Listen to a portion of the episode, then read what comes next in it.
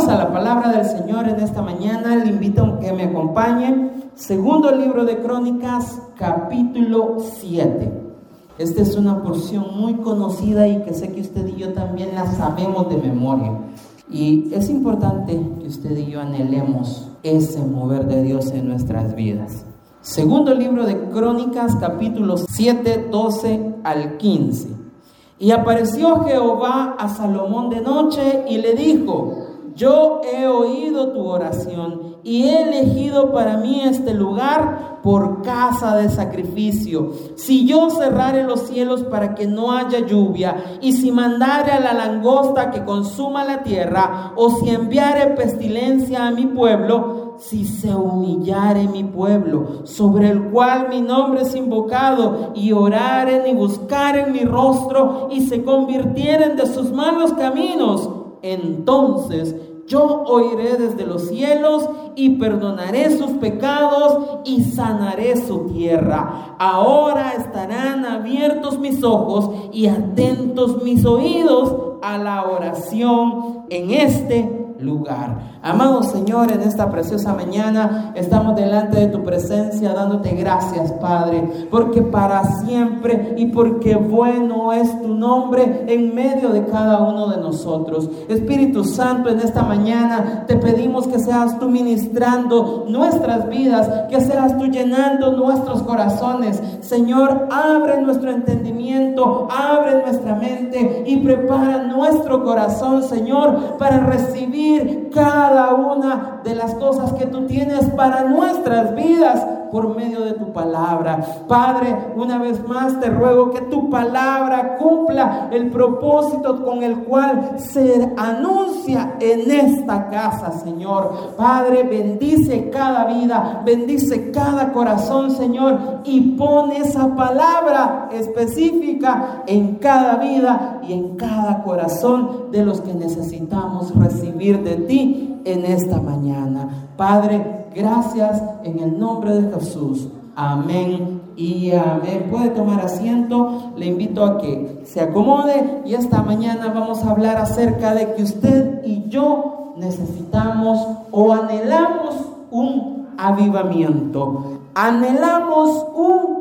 Y es hora de que usted y yo nos volvamos al Señor con todo nuestro corazón, con todas nuestras fuerzas y que anhelemos ardientemente un mover de parte de Dios en nuestras vidas. ¿Cuántos anhelan que el Espíritu Santo se mueva en medio de nosotros? ¿Cuántos anhelan ver este lugar lleno? ¿Cuántos anhelamos ver que la presencia del Espíritu Santo venga, llene este lugar y nos ministre tal como lo ha venido haciendo, como ha venido tratando con cada uno de nosotros en este lugar? Pero anhelamos intensamente que sea el Espíritu Santo moviéndose en medio de cada uno de nosotros. Los tiempos que a usted y a mí nos han tocado vivir, lastimosamente, hermanos, son tiempos complicados, son tiempos difíciles, son tiempos duros, son tiempos en los cuales todo está al alcance de un clic. Todo está al alcance de un clic en nuestro celular, en la tablet, en la computadora, en cualquier medio electrónico, hoy todo lo tenemos al alcance. Tenemos al alcance el comercio, las noticias, la televisión, tenemos al alcance incluso las cosas malas como las drogas, pornografía, sexo ilícito, etcétera, etcétera, etcétera. Todo lo tenemos al alcance de esto. Y usted y yo debemos estar convencidos de algo, que cuando el Señor vuelva, va a encontrarnos a usted y a mí puros y santos para Él. Usted y yo debemos de vivir de esa manera, a pesar de que a nuestro alrededor las circunstancias sean difíciles, a pesar de que a nuestro alrededor ya no hay nadie que dé, por decirlo de esta manera, un 5 por nosotros. Pero usted y yo sabemos que hubo alguien que lo dio todo por amor a usted y a mí. Y ese es Jesucristo. Y las cosas que, que estamos viviendo en el mundo que nos ha tocado vivir, no las podemos negar, no las podemos tapar con un dedo, porque no podemos tapar el sol con un dedo lo que está sucediendo. Tanto afuera como dentro de la iglesia hay pecado y es importante denunciarlo, es importante señalarlo, pero es importante también que entendamos que usted y yo tenemos perdón por medio de la sangre de Cristo y que pase lo que pase, el Señor está a nuestro lado. Ante esta situación es importante que usted y yo como iglesia del Señor despertemos. La iglesia está adormecida lastimosamente. La iglesia del Señor ha caído en un sueño profundo y en un estado de comodidad terrible. Muchos prefieren quedarse durmiendo en la casa. A otros no les basta quedarse dormidos en la casa, vienen al culto y en vez de venir a, adorar al Señor, en vez de venirle a dar todo al Señor, se duermen en la silla. Porque la silla está bien cómoda. Pero usted y yo, como iglesia del Señor, como hombres y mujeres que estamos aquí en esta mañana, es cierto, nos cansamos, somos seres humanos, pero hacemos nuestro mayor esfuerzo por venir y presentarnos delante del Señor. A pesar de que estamos enfermos, de que venimos con malestar en el cuerpo, venimos con sueño, pero usted y yo cuando cruzamos esa puerta, venimos a darle gloria y honra a aquel que lo dio todo por usted y por mí. Entonces, usted y yo no nos cansamos de darle gracias a Dios por ese sacrificio tan maravilloso. Así que es hora de despertar, es hora de salir de ese sueño, es hora de volvernos con todo nuestro corazón al Señor. Es hora de que usted y yo salgamos de nuestro estado de comodidad y que nos volvamos a Dios con todas nuestras fuerzas. Es hora de levantarnos. Es hora de que como iglesia del Señor anhelemos un mover, un derramamiento del Espíritu Santo en nuestras vidas y que clamemos por un avivamiento en medio de este lugar, por un avivamiento en el cual el Señor vuelva a traer vida nuestra familia, vuelva a traer vida a nuestros amigos, vuelva a traer vida a esta comunidad, vuelva a traer vida a esta iglesia. Así que adelante iglesia, levantémonos, despertemos del sueño. Y pregunto, pregunto, ¿para qué necesitamos un avivamiento? ¿Quién necesita un avivamiento? como decíamos el domingo pasado, avivamiento es el despertar de su comunión con Dios. Es el momento en que Dios viene y trae una vez más vida a la iglesia que está a punto de perecer. A una iglesia que está totalmente fría y lejos de Dios. Eso es avivamiento, es volvernos al Señor, es darlo todo para que el Señor también derrame todo su poder en nuestras vidas. La respuesta es sencilla y está en el versículo 14, ahí donde acabamos de leer. Dice, ¿Quién necesita un avivamiento?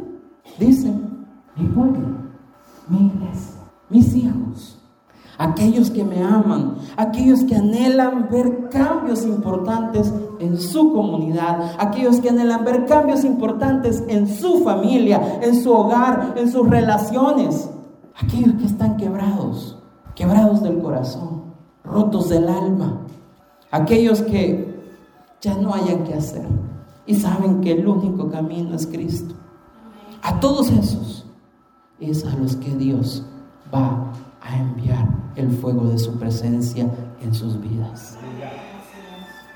Es importante que no dudemos, que pongamos toda nuestra confianza, que pongamos toda nuestra fe en aquel que puede transformar nuestra tristeza en alegría, aquel que puede transformar nuestra desesperanza en esperanza.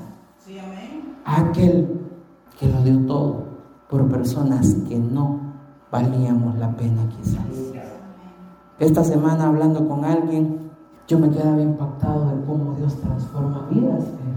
El testimonio que esta persona nos contaba con mi esposa no era un testimonio fácil. Cualquiera podría decir, no, este ya se perdió, ya se arruinó, pero el Señor tuvo misericordia de esa persona. Y esa persona sabe que Dios está con ella que Dios no la ha dejado ni la ha desamparado. Por el contrario, Dios le ha mostrado su amor infinito, le ha mostrado cómo Él bendice a aquellos que deciden obedecerle con todo su corazón.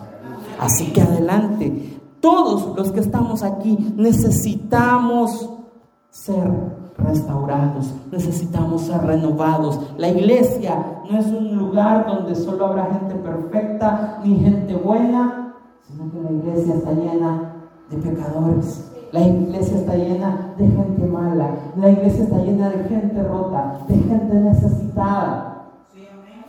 Esto es un hospital donde Dios nos restaura a cada uno de nosotros. El día que la iglesia del Señor olvida cuál es su misión y su propósito sobre esta tierra, ese día esa iglesia pierde. Porque el día que la iglesia empieza a, este sí, este por aquí tal vez, no, vos sí que no, no te damos entrada. El día que la iglesia empieza a hacer eso, se olvida quién nos perdonó, quién nos rescató, quién nos salvó. Es una iglesia que está muerta.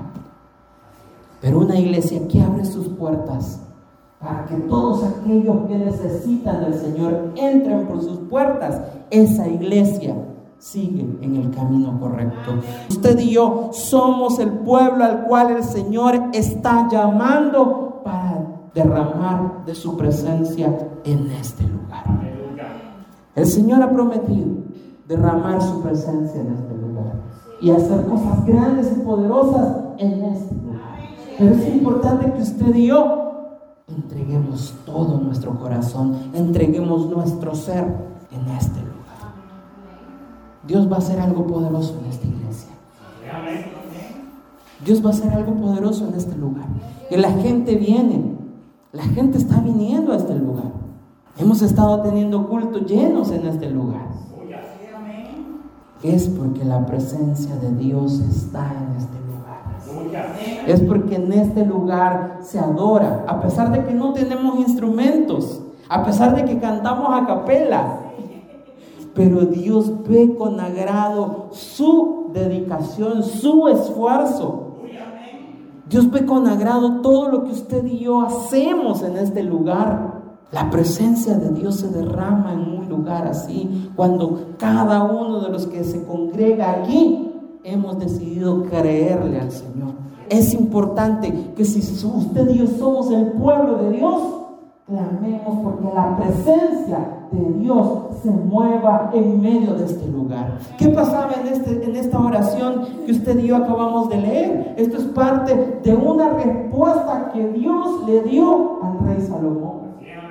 Y en el capítulo 6 leemos acerca de cómo Salomón dedicó la casa que mandó a construir para el Señor. La nube de la presencia del Señor se posó sobre la casa. Y que mientras la nube estuvo en la casa, nadie podía ministrar nada porque todos caían rendidos en la presencia del Señor. Ese es nuestro anhelo, que usted y yo comprendamos que venimos a darle gloria, honra y honor a un Dios poderoso, a un Dios santo, a un Dios que hace que nadie pueda hacer nada, porque es tan increíble la manifestación del Espíritu de Dios en un lugar que no hay ser humano que pueda resistir la presencia de Dios y en el momento caen rendidos ante su presencia. Lo mismo anhelamos que suceda en este lugar para que la presencia de Dios se mueva en medio de nosotros. Lo que usted y yo queremos hacer humanamente por nuestros familiares, no lo vamos a hacer nosotros en nuestras fuerzas. Lo va a hacer el Señor con su poder. Usted, usted, yo sé que usted está clamando por sus familiares, está clamando por sus esposos, por sus hijos, Pero déjeme decir, el Señor va a tratar con cada uno de ellos y los va a hacer volver. Porque cuando Él ha dado una promesa a alguien o una palabra a alguien, Él se ha empeñado con esa persona y no la va a dejar que se pierda. Él lo va a hacer. Porque ellos que una vez estuvieron aquí, estuvieron ministrando al Señor, fueron, recibieron un milagro de parte del Señor. No crea que el Señor se va a quedar de brazos cruzados viendo cómo ellos viven la vida como mejor les da la gana. El Señor ya empezó a tratar con ellos ya los va a hacer regresar. Solo no dejemos de estar intercediendo, no dejemos de estar clamando por ellos. El Señor obra como tenga que obrar con cada uno de ellos. Usted está esperando una respuesta del Señor, confíe, no se desanime, no se desespere. El Señor tiene el control de su vida, porque usted y yo somos su pueblo. Todos podemos hablar grandeza del Señor. A todos Dios nos ha hecho un milagro. A todos el Señor nos ha rescatado en el momento justo y necesario, cuando estábamos a punto de dejarlo todo. Usted y yo podemos hablar maravillas del Señor, pero ¿qué falta? Esta mañana, a la luz de la palabra, veremos que existen tres condiciones que el Señor nos pone para recibir un genuino avivamiento. Y en primer lugar, la primera condición es que usted y yo nos humillemos. Nos postremos delante del Señor. Versículo 14 en su primera parte dice, si se humillare mi pueblo. Si se humillare mi pueblo, sobre el cual mi nombre es invocado. Usted y yo somos el pueblo del Señor.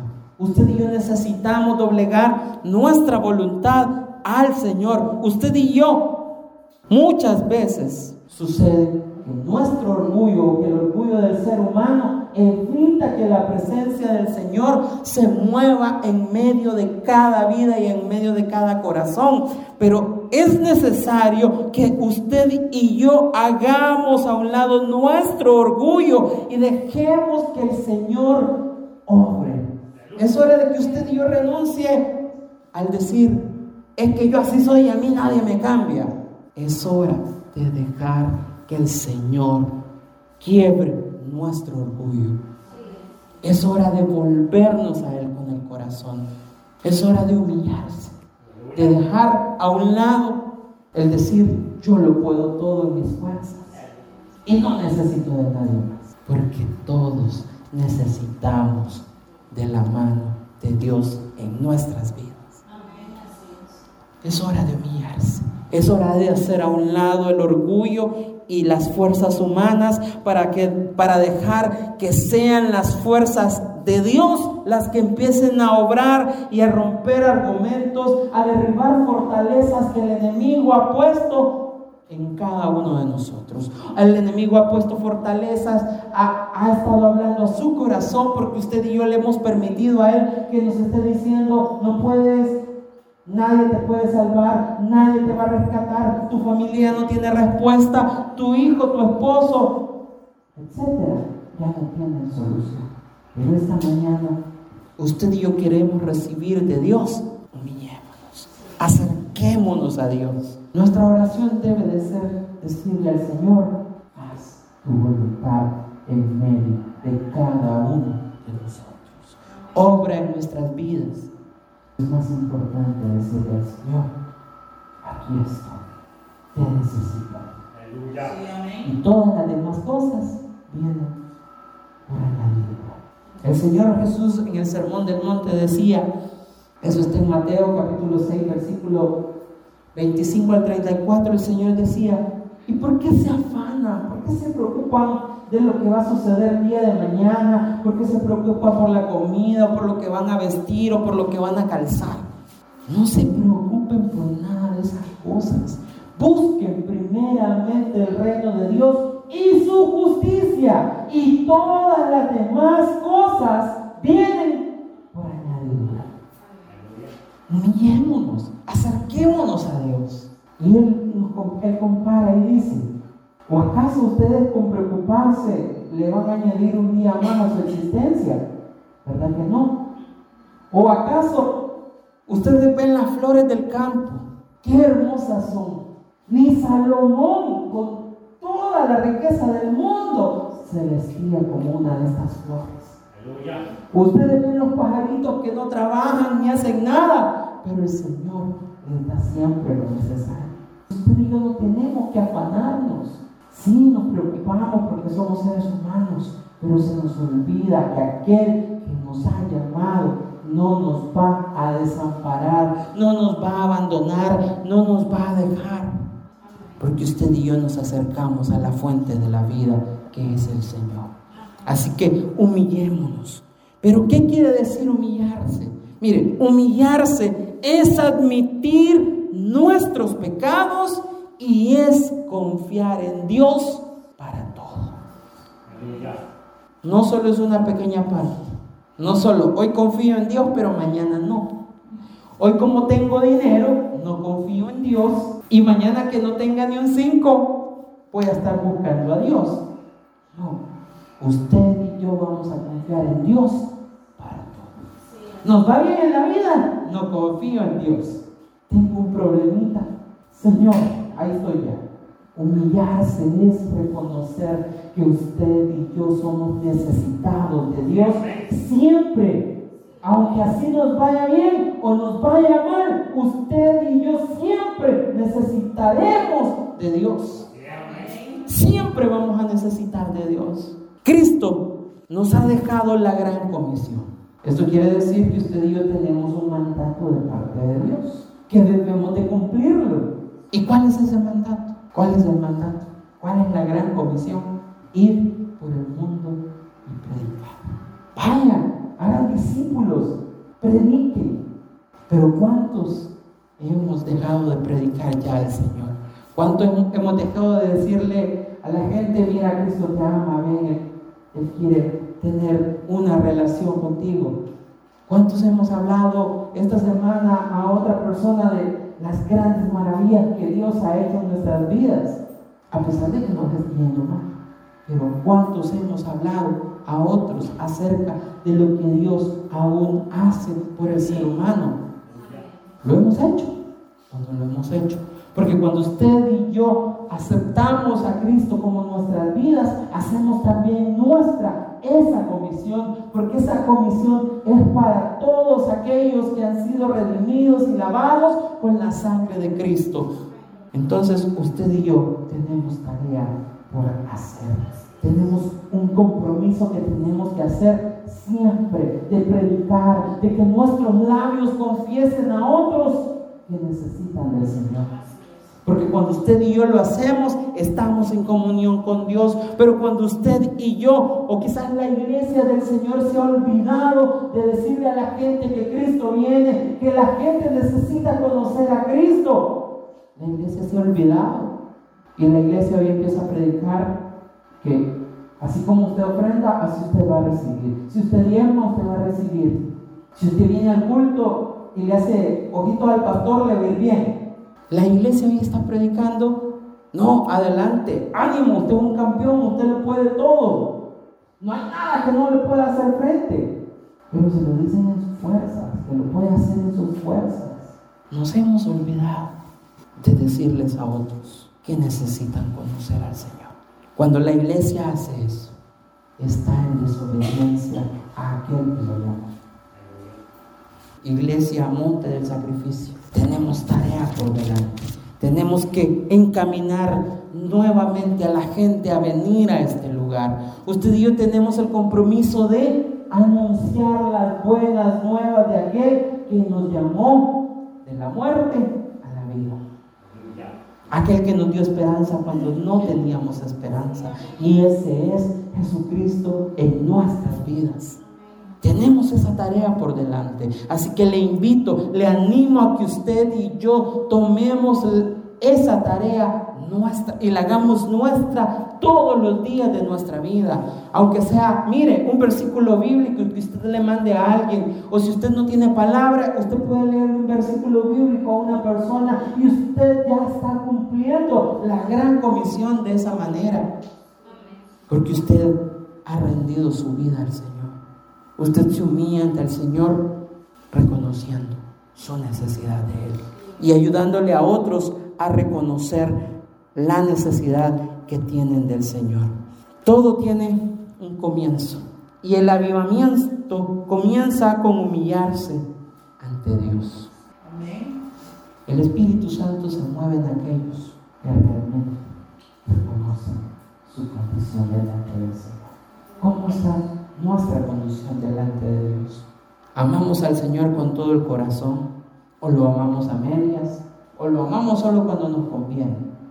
¿O realmente amamos a Dios porque Él lo ha dado todo por nuestras vidas? Es hora de que todos nos humillemos delante del Señor.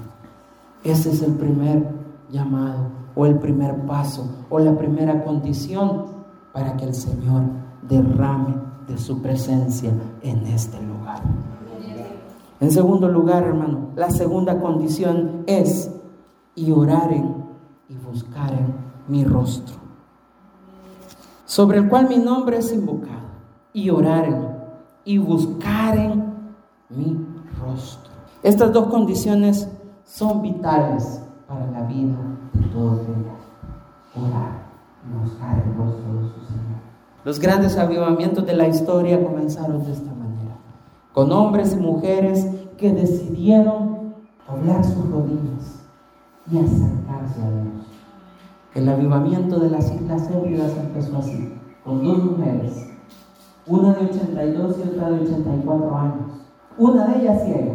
La ciega tuvo una visión de que la iglesia donde su papá predicaba era llena de un fuego extraordinario, que la gente corría y llenaba ese lugar. Estas mujeres junto al pastor de esa iglesia se pusieron en oración. Siete eran los miembros de esa congregación más las dos ancianas.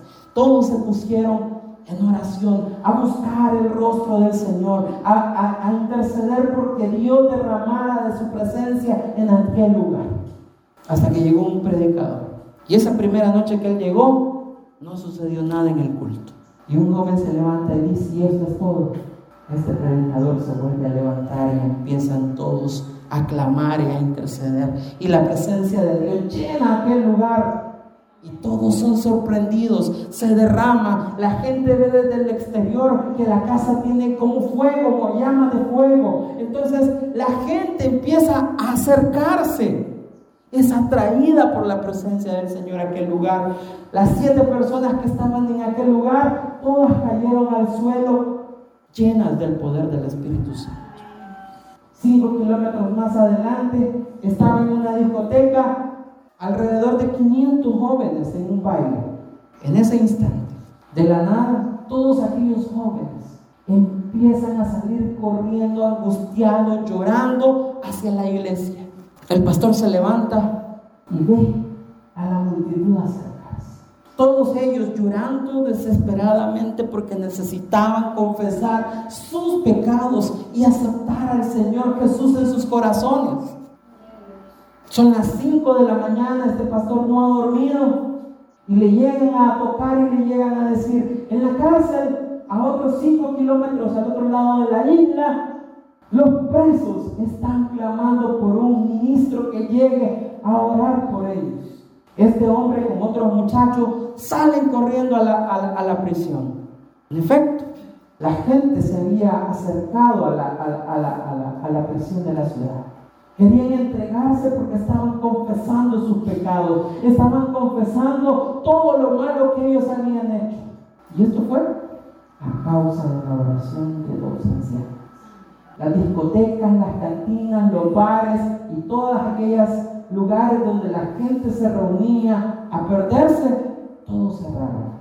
Las cárceles tuvieron que cerrar porque ya no habían delincuentes, porque el Señor había cambiado a toda una isla, a toda una nación. ¿Por qué? Porque decidieron buscar el rostro del Señor oraron y buscaron el rostro de Dios para que Dios derramara de su poder en aquel lugar. Usted y yo debemos considerar la oración como el, arma más importante que los hijos de Dios tenemos para hacerle frente a toda hueste, a todo ataque, a todo problema, a toda dificultad, a toda angustia, a todo lo que el enemigo nos quiera poner delante. La oración es el arma más poderosa que usted y yo tenemos como hijos de Dios. Y el enemigo va a tratar de que no nos acerquemos a Dios con oración. Pero es importante que usted y yo comprendamos que esa es la única manera en que usted y yo ganamos las batallas de nuestra vida. Todas las batallas, todos los sufrimientos que hemos atravesado, todas las lágrimas que hemos derramado, la única manera en que las vamos a superar es de rodillas. Es en nuestro lugar secreto. Es en nuestra intimidad con Dios. No hay otra manera.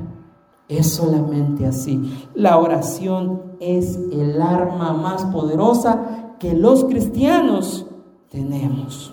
¿Por qué? Oramos por la sanidad de alguien, Dios manifiesta su poder. Oramos por cuando alguien está en problemas y Dios le resuelve los problemas a esa persona. Dios se glorifica por medio de la oración. El apóstol Pablo y Santiago nos instan a que usted y yo oremos en todo tiempo. Pablo dice, ore sin cesar, ore constantemente, ore, ore, ore hermano. Se siente triste, ore. Está angustiado, ore. Viene enfermo, ore. Se siente solo, ore. La oración es el arma más poderosa que usted y yo tenemos. No hay otra. El ayuno, la oración, la lectura de la palabra son armas poderosas e indispensables que el Señor nos ha dado a usted y a mí. Y usted y yo tenemos el privilegio de poder tener su palabra al alcance. En este libro tenemos 66 libros que nos ayudan para afrontar cualquier dificultad de la vida. Así que ánimo, hermano, no se desanime. ¿Está alguno de vosotros enfermo? Llame a los ancianos de la iglesia y oren por él. La oración eficaz del justo puede mucho. Así que adelante. Esta mañana la palabra de Dios nos insta a esto, a que usted y yo debemos de seguir orando, debemos de seguir clamando insistentemente a Dios por todo. Hubieron muchos otros lugares que fueron llenos y visitados por la presencia del Señor. En 1906 en la India sucedió un avivamiento muy sorprendente también, pero este fue dirigido por jóvenes. Las jovencitas de la India que tan maravillosamente fueron renacidas y bautizadas con el Espíritu en la obra misionera de Ramabai, Dios hizo cosas grandes en medio de ellas. Mientras el fuego de Dios quemaba todo pecado, orgullo, ira, amor al mundo, egoísmo, impureza, etcétera, de los miembros y del cuerpo de esas niñas, dice que después cuando el Señor hizo todo esto, las clases se tuvieron que detener en esa obra misionera porque las personas, la gente que se acercaba a ese lugar era impactada con la presencia del Señor y caían rendidos delante de Dios en oración, confesando sus pecados, confesando sus errores, confesando sus necesidades. Debieron suspender las clases. Las niñas se olvidaban de comer y dormir y pasaban días y noches enteras el Espíritu se derramó sobre una de las niñas una noche. Su compañera que dormía a su lado despertó y al ver a esta niña envuelta en llamas, corrió y trajo un balde con agua para echárselo. En menos de una hora, casi todas las niñas del complejo estaban llorando, orando y confesando sus pecados. Muchas de estas niñas fueron investidas de un extraño, bello y sobrenatural fuego. Esa es la obra que el Espíritu Santo hace en aquellos que lo buscan de todo su corazón, en aquellos que buscan el rostro de Dios y se vuelcan a Él. Volquémonos al Señor, acerquémonos a Dios en oración. Tenemos que buscar el rostro de Dios y pedir que Él sea quien nos dirija, quien dirija nuestra vida como Él quiere dirigirnos. Ya no hagamos más las cosas en nuestras fuerzas naturales, o porque tenemos los recursos, o porque sabemos que hay dinero, o porque hay tantas cosas que usted y yo intelectualmente podemos hacer o humanamente podemos hacer. Que es hora de dejar todo eso atrás y decirle al Señor, aquí está todo lo que soy. Yo realmente te necesito. ¿Usted necesita al Señor? Es hora de que nos volvamos a Él con todo el corazón, buscando su rostro y buscándolo en oración. La tercera condición es convertirnos de nuestros malos caminos. Dice la última parte del versículo 14 de la siguiente manera. Y se convirtieron de sus malos caminos. ¿Cuáles son nuestros malos caminos? ¿Cuáles son nuestros malos pasos en los que hemos andado? Dice Romanos capítulo 1, versículo 18 en adelante, dice, porque la ira de Dios se revela desde el cielo contra toda impiedad e injusticia de los hombres, que detienen con injusticia la verdad. Porque lo que de Dios se conoce les es manifiesto, pues Dios se lo manifestó. Porque las cosas invisibles de Él, su eterno poder y deidad, se hacen claramente visibles desde la creación del mundo siendo entendidas por medio de las cosas hechas, de modo que no tienen excusa. Pues habiendo conocido a Dios, no le glorificaron como a Dios, ni le dieron gracias, sino que se envanecieron en sus razonamientos y su necio corazón fue entenebrecido, profesando ser sabios, hicieron necio y cambiaron la gloria del Dios incorruptible en semejanza de imagen de hombre corruptible, de aves, de cuadrúpedos y de reptiles, por lo cual también Dios los entregó a la inmundicia en las concupiscencias de sus corazones, de modo que deshonraron entre sí sus propios cuerpos, ya que cambiaron la verdad de Dios por la mentira, honrando y dando culto a las criaturas antes que al Creador, el cual es bendito por los siglos. Amén. Por esto Dios los entregó a pasiones vergonzosas, pues aún sus mujeres cambiaron el uso natural por el que es contra naturaleza. Y de igual modo también los hombres, dejando el uso natural de la mujer, se encendieron en su lascivia unos con otros, cometiendo hechos vergonzosos, hombres con hombres, y recibiendo en sí mismos la retribución de vida a su extravío. Y como no tomaron en cuenta a Dios, Dios los entregó a una mente reprobada. ¿De qué tenemos que arrepentirnos? ¿Qué hay en nuestro corazón que a Dios no le agrada? ¿Qué estamos haciendo o qué hemos hecho y que no le hemos confesado a Dios para que sea Dios perdonándonos, transformándonos, limpiándonos, restaurándonos? Tenemos que cambiar nuestra vida, hermano. Tiene que haber un genuino cambio. Y lastimosamente esto, esto que hemos leído en Romanos también sucede dentro de la iglesia. Pero es importante confesar todos nuestros pecados, todos nuestros errores delante de Dios. Y Él es fiel y justo en perdonarnos, en cambiarnos, en transformarnos, en sacarnos de la muerte y darnos vida.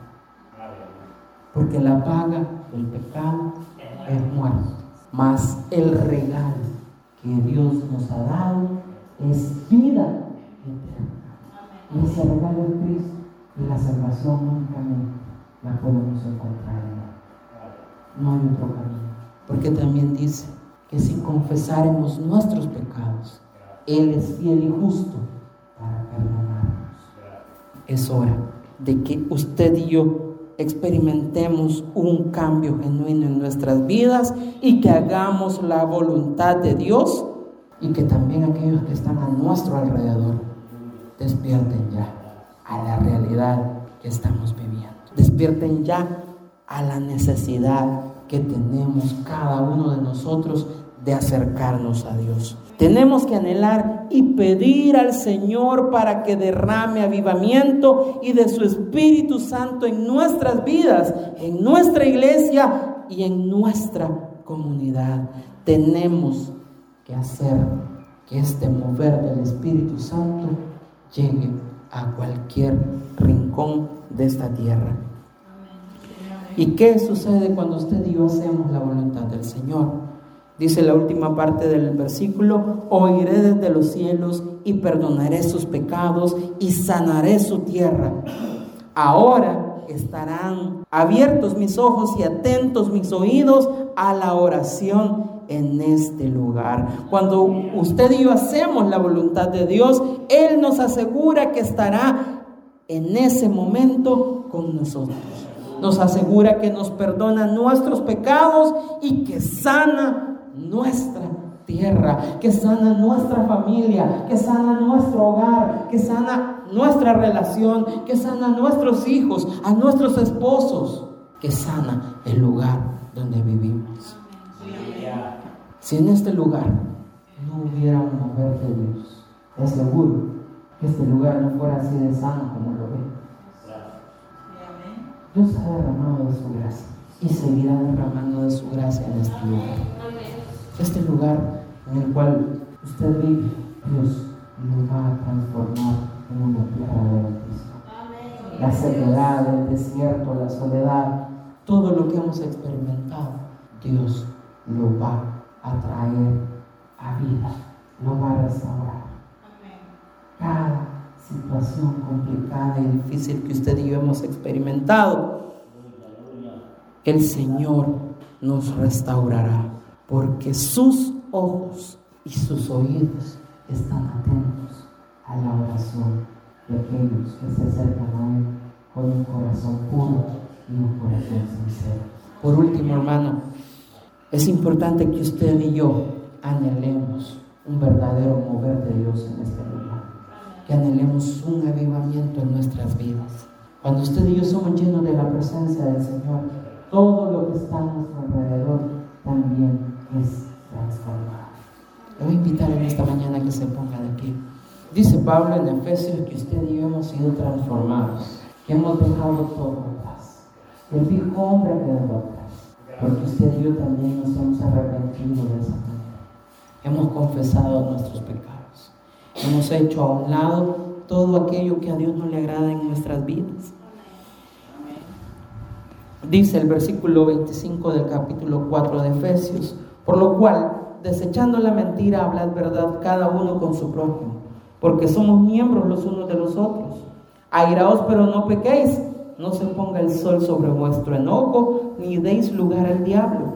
El que hurtaba no hurte más, sino trabaje, haciendo con sus manos lo que es bueno para que tenga que compartir con el que padece necesidad ninguna palabra corrompida salga de vuestra boca, sino la que sea buena para la necesaria edificación, a fin de dar gracia a los oyentes.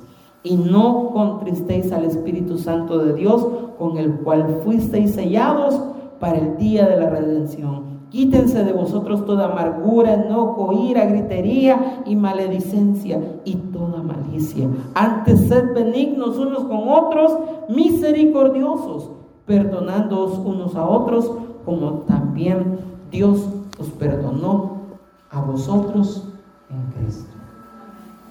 Cierra sus ojos en esta Yo sé que hay algo, si hay algo que en nuestro corazón nos cause tristeza, nos cause angustia, nos cause soledad. Este es el momento en el que usted y yo tenemos que acercarnos al Señor. Este es el momento en el que el Señor nos extiende a usted y a mí su mano de misericordia.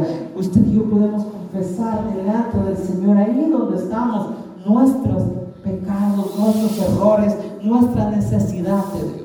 Todos los que estamos aquí en esta mañana somos necesitados del Señor. Todos los que estamos aquí necesitamos el toque divino del Señor. Y usted no está aquí esta mañana porque es casualidad o porque usted había prometido que iba a estar aquí.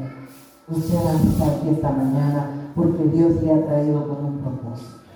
Esta mañana es importante que usted y yo nos acerquemos a Él para ser restaurados, para ser cambiados, para ser limpios de nuestra maldad, de nuestro pecado, de nuestro error. Y esta mañana ahí donde está, dele gracias a Dios.